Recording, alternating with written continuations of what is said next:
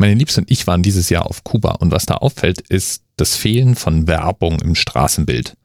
Dafür gibt es aber an jeder Ecke irgendeine Erinnerung an die Revolution.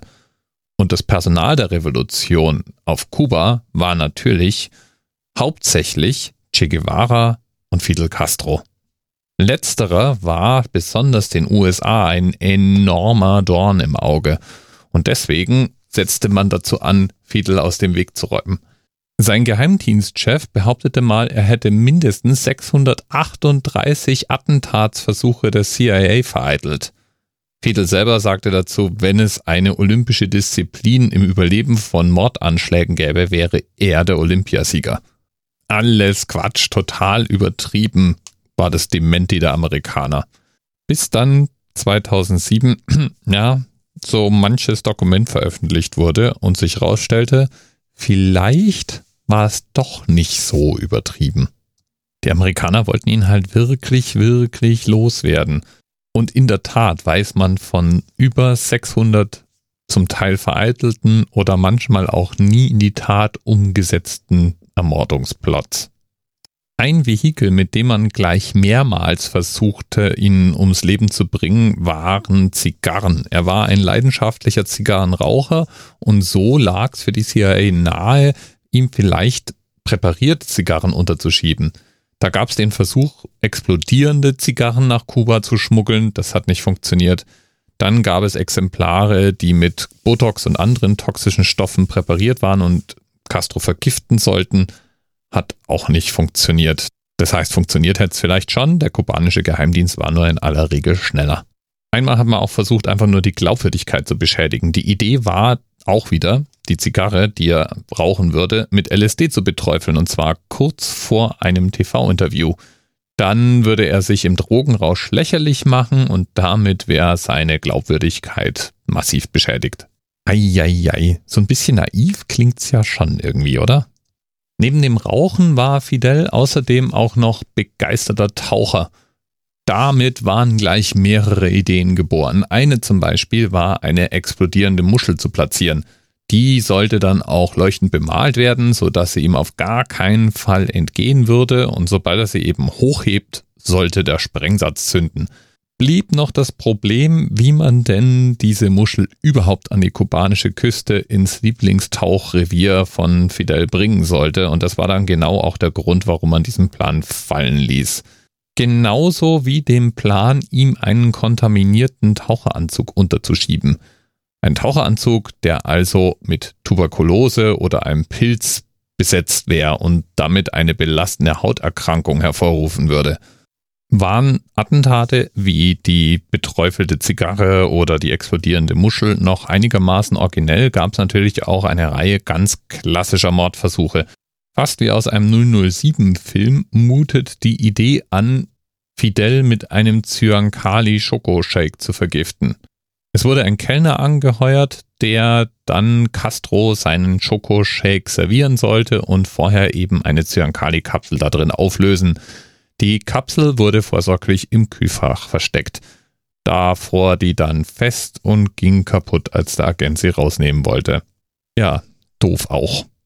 Okay, wie wär's, wenn Fidel bei einem Baseballspiel ums Leben käme? Die sah sich nämlich öfter an. Die Idee war dann auch schnell geboren, man würde eine Handgranate auf ihn werfen. Um ganz sicher zu gehen, übte man diesen Wurf. Man ging also in ein leeres Stadion und warf mit Orangen auf den ungefähren Platz, an dem Fidel zu sitzen pflegte. Das fiel dann wiederum Sicherheitsbeamten auf und der Plot flog auf, die Attentäter wurden festgenommen. Aber nicht nur CIA-Agenten versuchten Castro ums Leben zu bringen. Um die Chance seines vorzeitigen Ablebens zu erhöhen, heuerte man Attentäter der Mafia, ehemalige Geliebte, und Exil-Kubaner mit Terrorvergangenheit an. Die Mittel waren dann oft ganz klassisch. Versuchte Anschläge mit Schusswaffen, Sprengsätzen und Giftpfeilen. Manche dieser Anschläge wurden schlicht und ergreifend vor Durchführung durch den kubanischen Geheimdienst aufgedeckt und verhindert.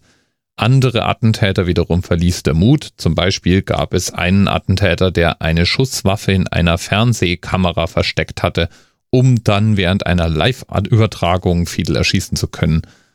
Der traute sich dann letztlich doch nicht, seinen Plan in die Tat umzusetzen und ergriff die Flucht, wurde dann aber trotzdem noch gefasst. Ähnlich ging es auch Marita Lorenz, eine ehemalige Geliebte Castros. Die hatte Grund, auf ihn wütend zu sein, denn sie hatte eine Zwangsabtreibung hinter sich. Castro hatte sie geschwängert und dann von ihr verlangt, ihr Kind abtreiben zu lassen. Der CIA witterte seine Chance, heuerte sie an und stattete sie mit einer Giftpille aus, die sie Castro in ein Getränk werfen sollte.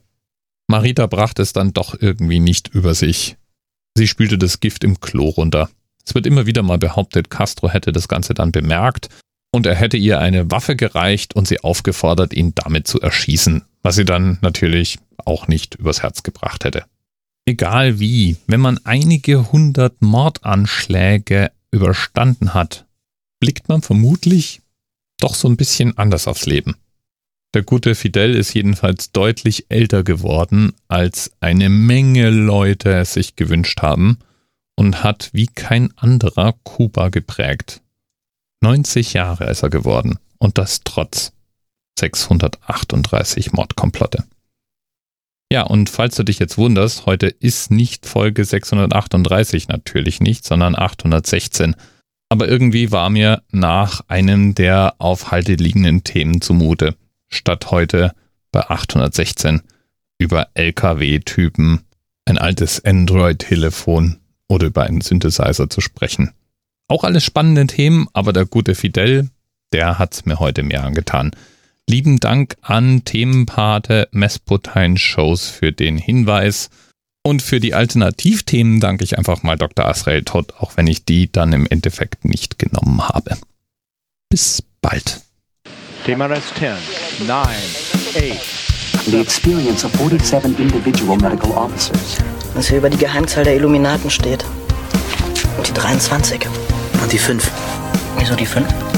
Die 5 ist die Quersumme von der 23.